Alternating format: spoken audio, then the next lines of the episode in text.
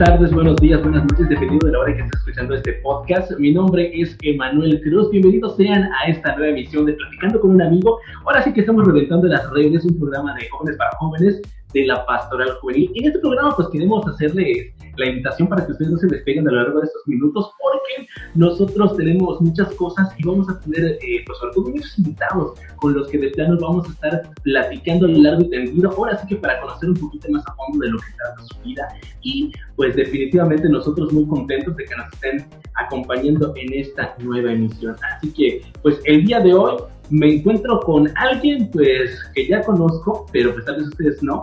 Su nombre es Victoria, o conocida como Vicky Alonso, que pues de verdad tengo el enorme gusto y placer de conocer a lo largo de los años. Mi nombre es Emanuel Cruz, bienvenida Vicky.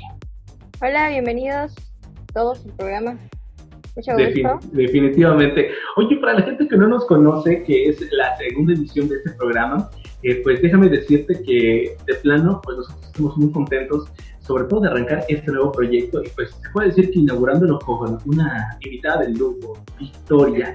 Pero para arrancar, oye, primero que nada quisiera que te describas en tres palabras. A ver, dime, ¿cómo te definirías en tres palabras? Mm. Una podría ser amada. Ok. Otra podría ser feliz. Ok. Y otra podría ser eh, mujer, pero en realidad yo creo que necesitaría cuatro palabras para decirte una oración. A ver, dime.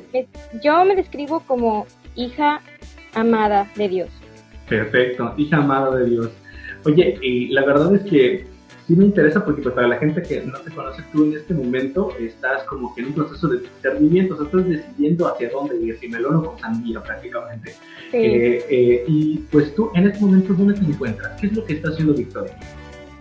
Bueno, pues yo actualmente estoy pasando la pandemia en casa de mi papá y se tuvo como que suspender por un momento el acompañamiento vocacional que yo recibía por fuera con las hermanas, pero seguimos eh, edificando ese espíritu de, inquietud vocacional.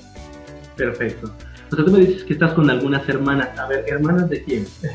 para que la gente... La, sí, la congregación en la que he llevado mi acompañamiento es la, de las siervas del Sagrado Corazón de Jesús y de los pobres. ¿Ella dónde, queda eso? Aquí en Mérida tienen una comunidad eh, en el centro donde está Educación y Paz, es un colegio, pero su casa central está en Puebla. Ah, ok. Y la verdad es que es bastante interesante porque, por ejemplo, yo te conozco y te calculo que tendrás como tus 22 años, 23 años. Ay. Tú cuentas más, cuentas menos, de eso no importa. bueno, lo importante acá es que como una joven prácticamente, pues decide eh, dejar pues sus cuestiones sociales, decide dejar pues sus actividades cotidianas porque pues, de verdad supongo que tú eras una amante del cine o qué es lo que te gustaba hacer. ¿O qué te gusta hacer? Te voy a contar un poquito de mí. Dale. Mi nombre completo, a, te voy a decir mi, nombre, mi, edad y qué hacía. Órale. Mi nombre completo es Teresa Victoria Alonso Lizama. Okay. Soy la segunda de tres hermanos. Tengo 26 años. Soy maestra primaria desde hace 5 años. Trabajo en la SED, pero estoy a punto de dejarlo todo. Pero la pandemia me ha frenado porque uno no puede salir, ¿verdad? Eh, y antes de todo este proceso, pues a mí sí me gustaban mucho las fiestas, eh, pues ir a todos lados, salir con los amigos, pasear, la ropa, la moda, el maquillaje, todo eso creo que es lo más normal, ¿no? Sí, hasta que hasta que Dios dijo, ya, bien, ven a mí y entrégame todo lo que tienes.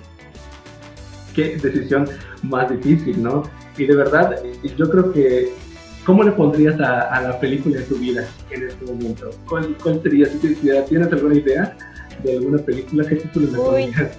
Podría ser eh, Entrega Total o Cambio Radical, no sé, algo así. Me gusta, me gusta. Entrega Total, solo en cine. Protagonizada por Victoria Rosa. Oye, sí pasa. Y es que creo que nosotros a veces, creo que una de las frases con las que me voy a quedar de tu presentación es todo esto es lo que yo vivía y estoy a punto de entregarlo todo por por, Jesús, por, Cristo. Y tú dices, chispas, ¿cómo una persona de, de 26 años, como una persona con todos esos proyectos que pues la verdad nosotros coincidimos en un grupo de los emproístas, encuentros de promoción juvenil, que ahorita se encuentra en la parroquia de Santiago. Y de verdad yo te conocí y en lo absoluto había pensado de que aquella maestra, aquella persona que le gustaba mucho la música, aquella persona que salía a fiestas, iba a estar en ese punto de su vida prácticamente diciendo hasta aquí para darle al, dar el siguiente paso, pero ese siguiente paso no solo, sino de la mano de Cristo. Sí. Y yo tampoco lo pensé, ¿eh? yo tampoco lo, lo, hubiera pensado. Yo ya sentía que mi vida ya estaba pues por hacerse, por porque ya tuve, yo me había planeado un plan y sobre ese camino yo estaba andando hasta que todo cambió. Ahora sí, como la canción de Camila, todo cambió. Sí, de blanco y negro de color, me convertí. Oye, y de verdad, ¿ha sido sencillo este proceso de discernimiento? De, de repente, yo supongo que no fue de la noche a la mañana. No, no, no, para nada, nada sencillo. Muy, muy, muy difícil. La verdad, sinceramente, ha sido un camino muy, muy complicado, pero que al final te llena de una paz y de una satisfacción muy grande, porque he tenido que pasar pues por las críticas en mi familia, eh, entre compañeros, amigos. Si para mí ha sido difícil entender lo que quiere Dios de mí, supongo que a mi familia pues todavía más. Yo a veces no encuentro las palabras para describir eh, el por qué o para qué y cuando me hacen preguntas yo no sé qué decir todavía. Sin embargo, hay una, hay una esa, esa inquietud que te, que te motiva, te impulsa a hacer las cosas y que no, que fija tu mirada en, en, en, en, un, en un solo camino, en este caso, en la vida con Cristo. Órale que definitivamente es algo que parece sencillo, pero como tú bien dices, llegado el momento cuando es la toma de decisión, ahí es donde viene la parte de verdad. Creo que una de las cosas que me llama mucho la atención es el hecho de decir que aquellas personas que se decían tus amigos, aquellas personas que de plano se supone que deberían estarte apoyando con un absoluto, fueron las primeras que dijeron que no. ¿Qué sentiste ante ello? Pues algunos amigos, eh, digamos que Tal vez porque, porque me aprecian, no es que me digan no, sino que me preguntan por qué.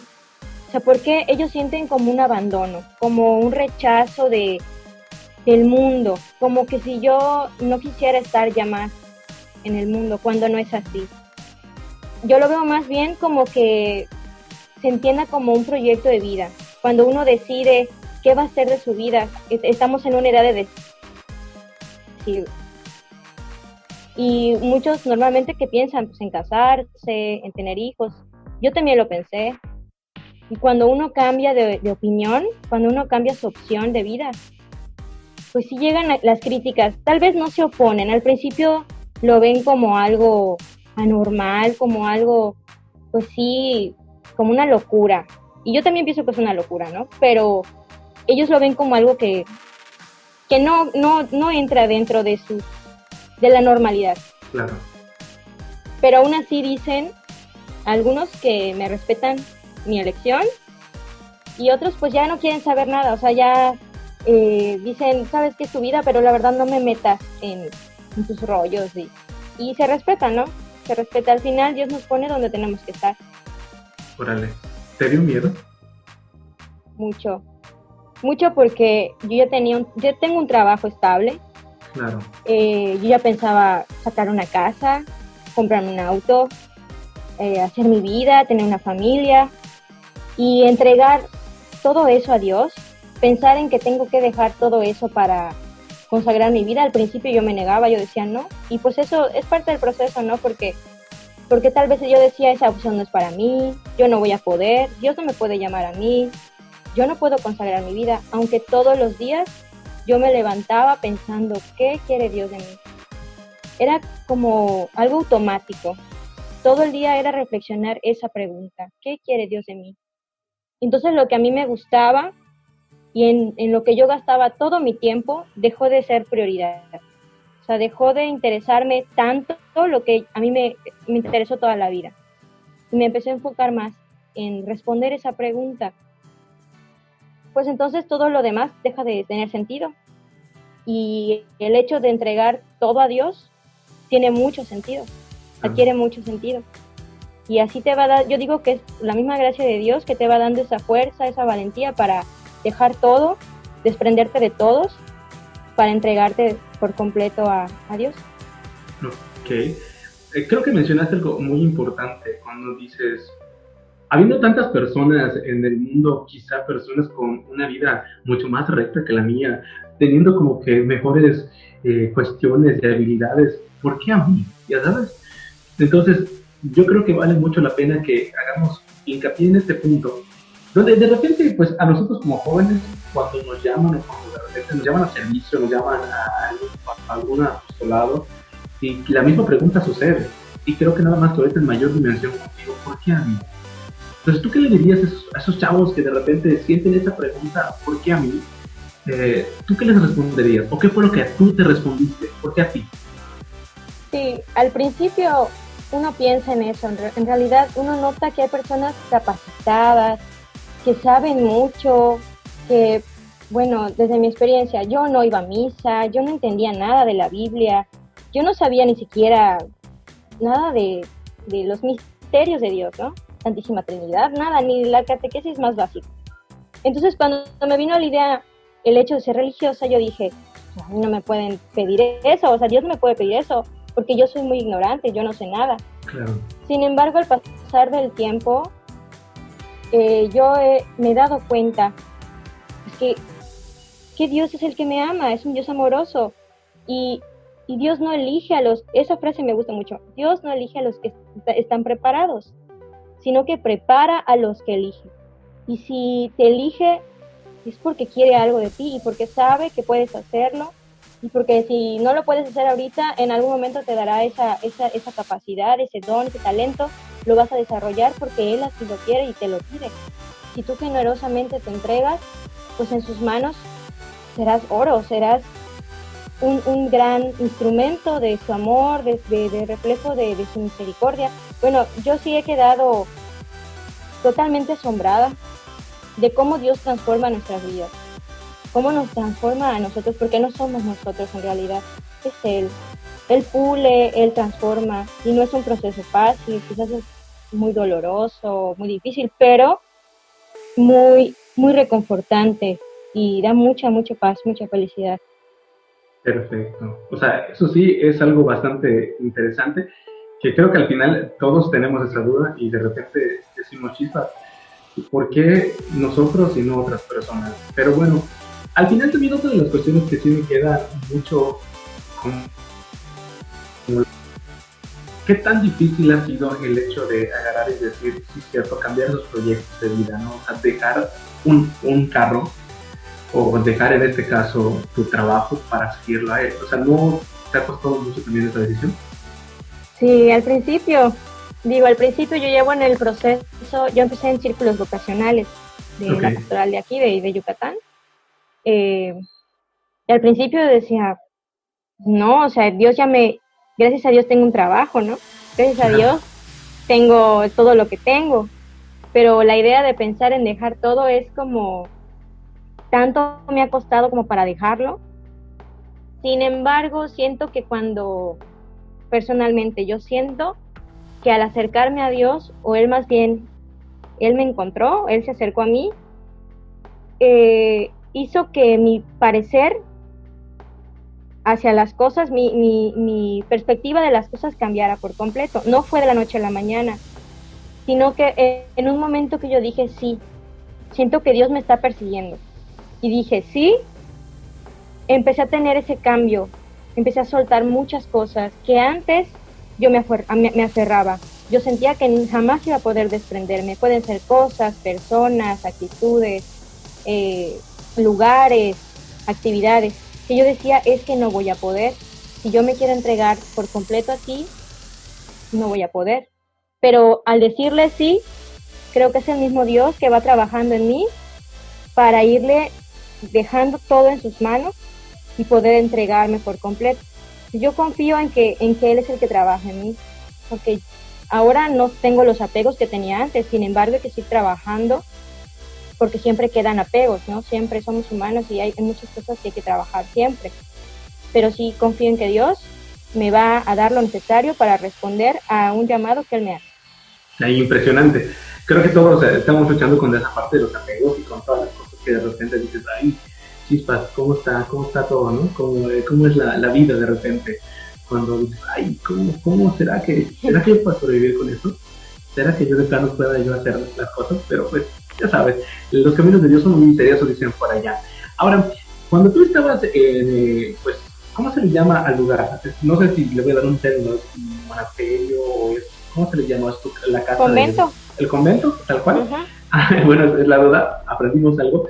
Eh, ¿Cuál era tu actividad diaria? O sea, tú ya te habías quitado de tu casa prácticamente y estabas allá o seguías yendo a tu casa? ¿Cómo, Llegó un momento en el que después de los círculos vocacionales, después del previda religioso, de hecho, sí les invitaría a las jóvenes, a los jóvenes, porque también hay círculos vocacionales masculinos, a tomarlos y darse esa, esa experiencia, esa oportunidad de acercarse a Dios simplemente para saber qué quiere Dios de cada uno de ellos en la vocación a la que sean llamados.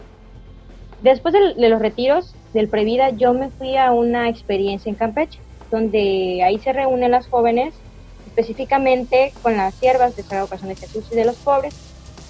Y pasando esa experiencia de dos semanas, yo sentía que yo no podía dejar el proceso, yo sentía que tenía que continuar. Entonces, dejando la experiencia, me dieron el permiso de quedarme en la comunidad aquí en Campeche, perdón, para aquí en Mérida. Me quedé desde agosto hasta diciembre a vivir con ellos. Yo trabajaba en las tardes, en las mañanas, yo me levantaba como a las cinco y media, cinco de la mañana, y trataba de llevar una vida de oración más intensa. Me levantaba, podía hacer liturgia, laudes, podía hacer meditación. Eh, a veces llegaba rayando al rosario de las seis, seis y media de la tarde, el vísperas, a veces llegaba a misa con ella, si no iba a misa saliendo del trabajo. Eh, pues en las mañanas se ocupa más para hacer trabajos, eh, aseos, limpieza o alguna actividad pendiente. Y pues en un momento sí se me hizo muy complicado porque yo tenía mis espacios a solas. Y pues la soledad no estamos solos, yo sé, pero a veces estando solos hay que tener mucho cuidado de intentar escuchar más bien la voz inspirada por el Espíritu Santo y no por las cosas de afuera, las cosas que pues nos separan de, esa unión con Dios. Pero sí, yo digo, una, una experiencia muy, muy, muy agradable que me unió más, más a Dios, me hizo buscarlo mucho más y yo le pedía que me, que me sacara, que si yo sentía que no era que me hiciera correr, huir, que me hiciera escaparme de ahí, pero no, yo, yo sentía que no, que, que, yo quería quedarme, yo sentía que, que, yo quería estar ahí. Órale, pues sí, es que yo creo que es una, es algo que demasiada atención y, y, me sorprende, de verdad, en serio. Si has llegado hasta ese punto aquí del podcast, créeme que de verdad es escuchar ahorita a Victoria hablar es completamente diferente a lo que yo conocía, a lo que yo conocía de ella, y qué padre, ¿no? Ahora sí que me tienes atrapado, sí, sí, sí, es lo tuyo, definitivo. Oye, pero creo yo que también una de las cuestiones, veces de la soledad, supongo que también tú en tu casa tenías tu espacio solas, o sea, tú en este caso tenías tu, tenías tu cuarto, tenías prácticamente compartías, era, era tu, tu, plato, tu vaso es mío, nada más, no toques, algo. Y ahorita el hecho de que de repente estabas conviviendo con otras personas, pues no sé si tú barrías en tu casa, no sé si no planchabas y lavabas, o sea, en ese sentido, ¿qué tanto cambió? ¿Qué tanto cambió tu vida? No, pues sí cambió bastante, porque, o sea, sí limpiaba, sí planchaba, sí lavaba mi ropa, pero fíjate que la idea, la intención que uno tiene en hacer las cosas cambia mucho, la actitud. Yo hacía las cosas porque tenía que hacerlas, porque no me queda de otra, porque es lo que hay. Pero ya entrando en esta experiencia, en este acompañamiento, en, este, en esta búsqueda de qué es lo que quiere Dios de mí, pues me fui dando cuenta de que hasta las cosas más pequeñas le pueden agradar a Dios.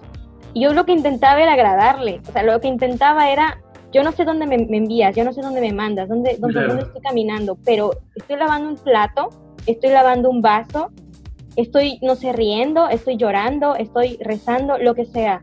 Espero te agrade.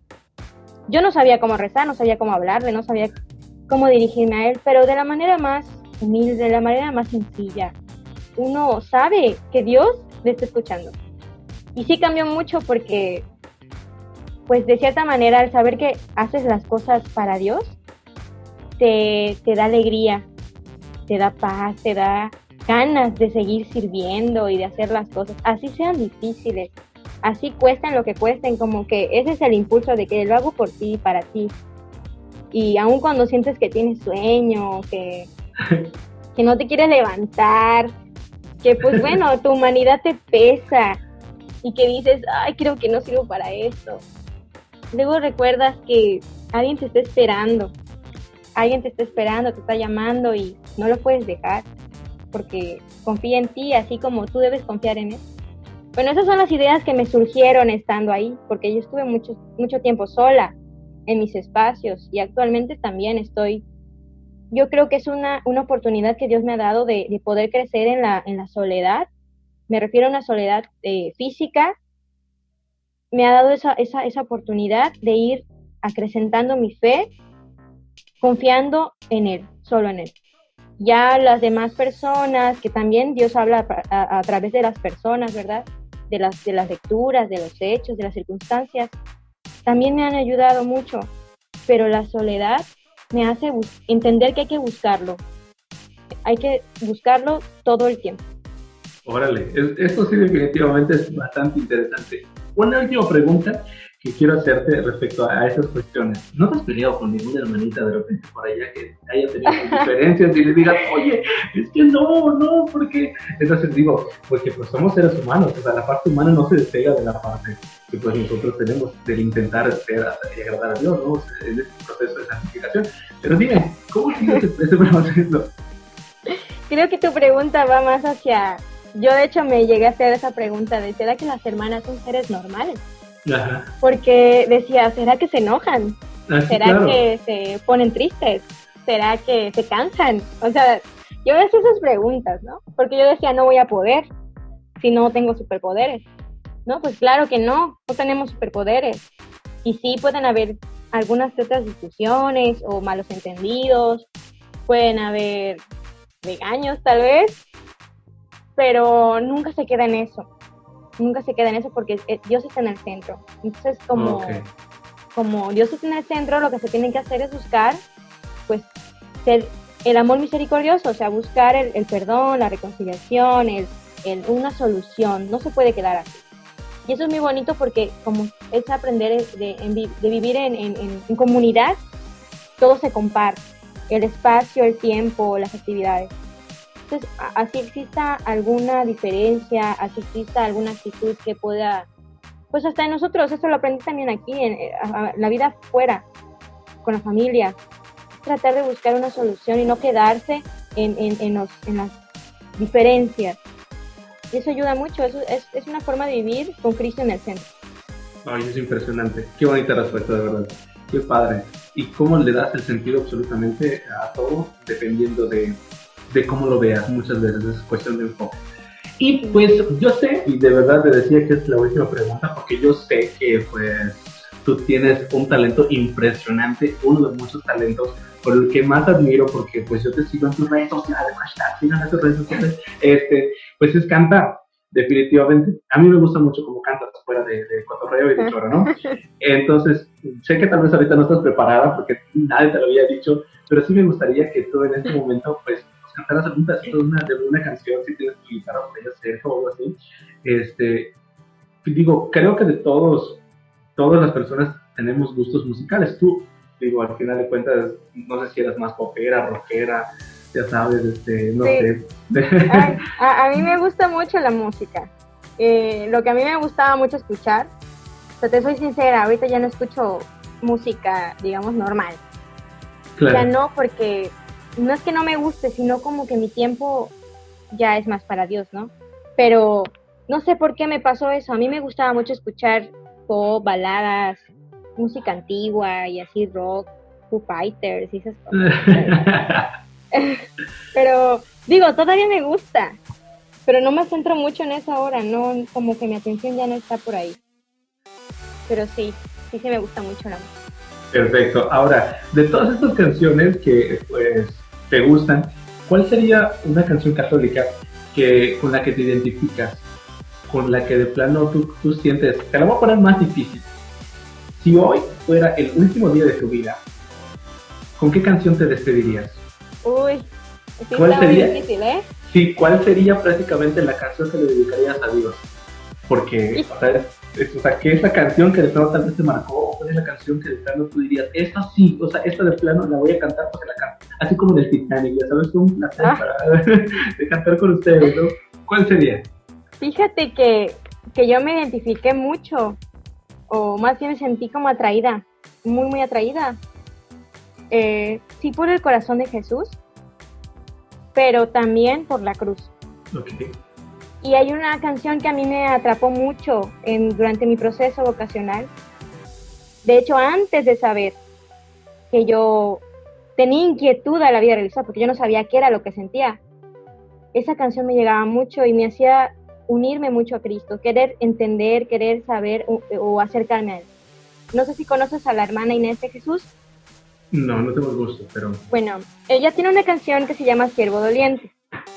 Y esa canción me encanta porque me hace recordar eh, por qué Cristo se entregó por nosotros. El amor tan grande de, de- de Dios enviando a su único hijo. Esa canción para mí significa mucho porque realmente me hace recordar, me hace acercarme a Cristo y además recordar que todo sufrimiento en esta vida no es en vano y que no hay ningún sufrimiento más grande cuando se voltea a ver a la cruz. Entonces Él nos da ese descanso, Él nos da ese refugio y a mí me encanta porque si estuviera yo muriendo, creo que sí me gustaría cantar de esa canción, pues porque Él me ha ayudado a cargar la cruz y, y no es en vano, ningún sufrimiento es en vano. Bueno, pues por favor, deleítanos tantito con, con ese, pues un pedacito de la canción para que vean que no miento, para que vean que tú cantas y cantas precioso. Ok, a ver, ¿saben? Varón de dolor, de Dios herido, por mí humillado, es el siervo de Dios, que sin reservas todo lo ha dado, y viéndole sufrir llega al corazón.